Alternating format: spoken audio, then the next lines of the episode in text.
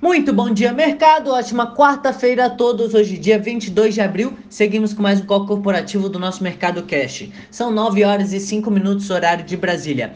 Índice S&P 500 futuro indicando alta de 1,19% e o índice Bovespa futuro indicando queda de 0,91%. Hoje os mercados tentam absorver o novo colapso dos preços do petróleo dos últimos dois dias e voltam a atenção para a divulgação de resultados corporativos do primeiro trimestre na Europa e nos Estados Unidos. As bolsas europeias abriram em alta e os futuros americanos avançam. Na Ásia, as bolsas fecharam com pequenos avanços, com exceção de Tóquio. O Senado americano aprovou ontem um pacote de 484 bilhões de dólares em socorro às pequenas e médias empresas. Segundo a CNBC, Donald Trump sancionará o pacote até amanhã. O número de pessoas atingidas pelo coronavírus continua a crescer e superou 820 mil nos Estados Unidos e o número de mortos lá superou 43 mil. No mundo foram confirmados até agora 2,5 milhões de casos, com 176 mil mortes. No Brasil, após o feriado, o destaque deverá ser a divulgação da arrecadação federal em março, prevista para as 10h30. O índice de ADRs Brasil Titãs 20 caiu 3,3% na véspera, em meio à forte queda do petróleo. Entre as commodities, os contratos futuros do minério de ferro negociados na Bolsa de Dalian fecharam em alta de 1,16% a 86,55 dólares e o petróleo Brent opera em alta de 1,97% a 19,71 dólares.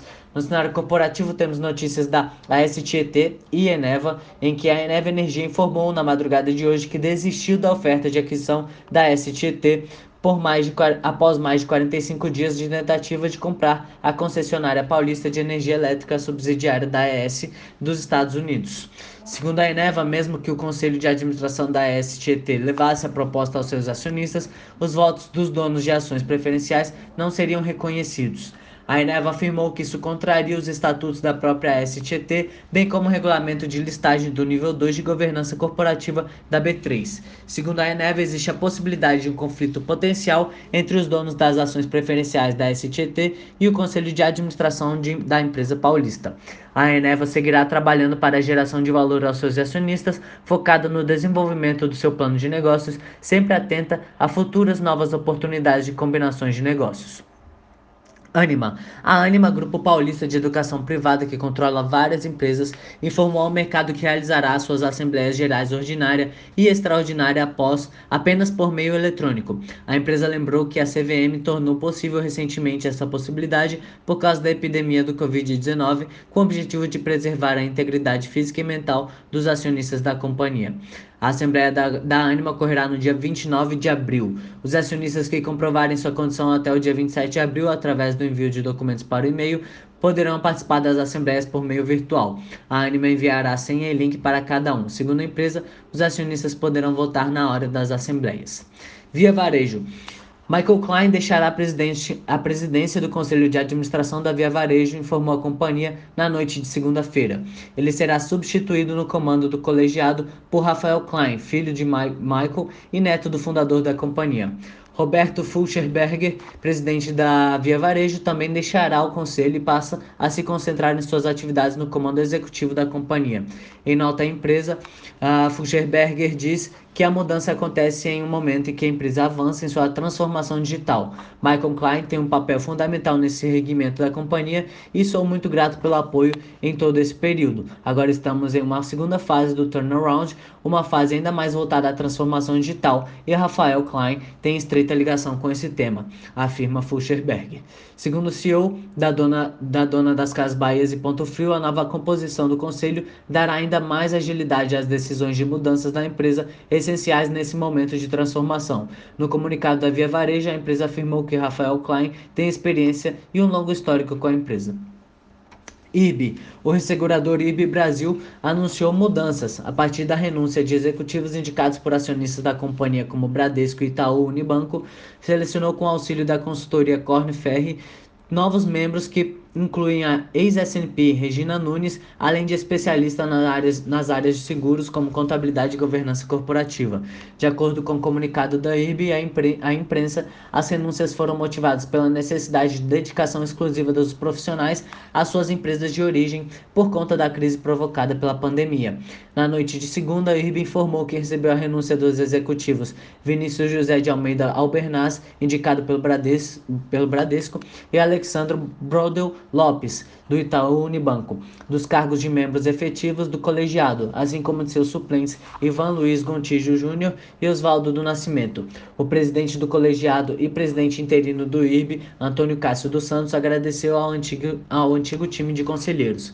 Para os novos cargos do Conselho de Administração foram selecionados quatro novos membros. Regina Nunes, sócia fundadora da RNA Capital e que teve funções de destaque na agência de classificação de riscos S&P Global Ratings. Ivan Passos, com passagens na MDS Corretora de Seguros, Erco Consultoria, Resseguradora Hanover e Sul América. Henrique Luz, ex-sócio sênior e vice-presidente da PwC e presidente do Conselho de Administração do Instituto Brasileiro de Governança Corporativa, desde 2018, e Marcos Falcão, sócio fundador da Gama Investimentos e com carreira também no mercado de seguros, incluindo nomes como Seguradora Brasileira e Catu. PetroRio. Ex-diretor financeiro Roberto Monteiro assume a presidência da PetroRio e diz em entrevista que será preciso clareza de que o barril de petróleo se sustente acima de 40 dólares antes de retomar investimentos previstos no início do ano em 183 milhões de dólares.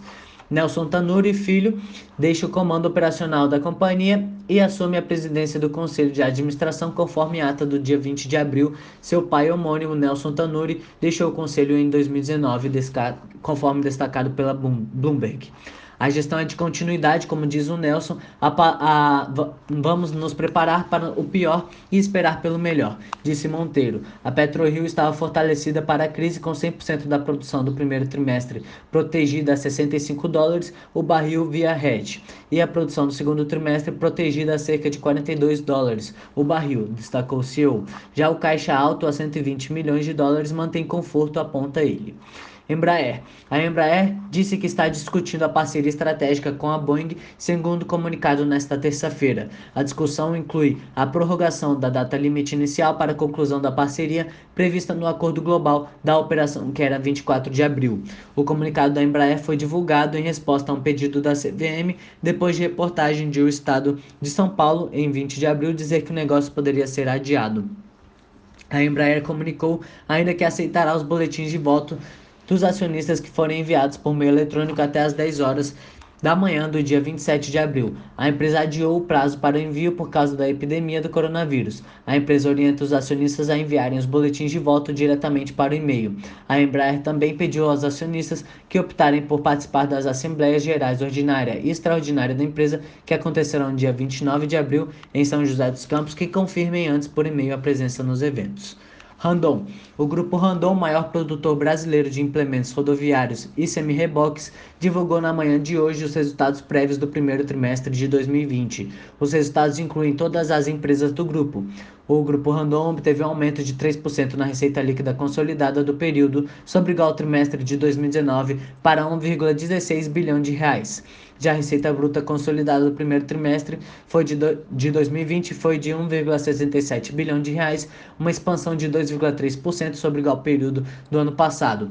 Os dados da Randon mostram que o faturamento bruto e líquido do grupo cresceu em janeiro e fevereiro, mas teve queda em março com a chegada da epidemia do coronavírus ao Brasil. A receita líquida que avançou 9,7% em janeiro e 7,6% em fevereiro caiu 6,9% em março. Por hora são as principais notícias. Desejo a todos um excelente dia e ótimos negócios. Um forte abraço.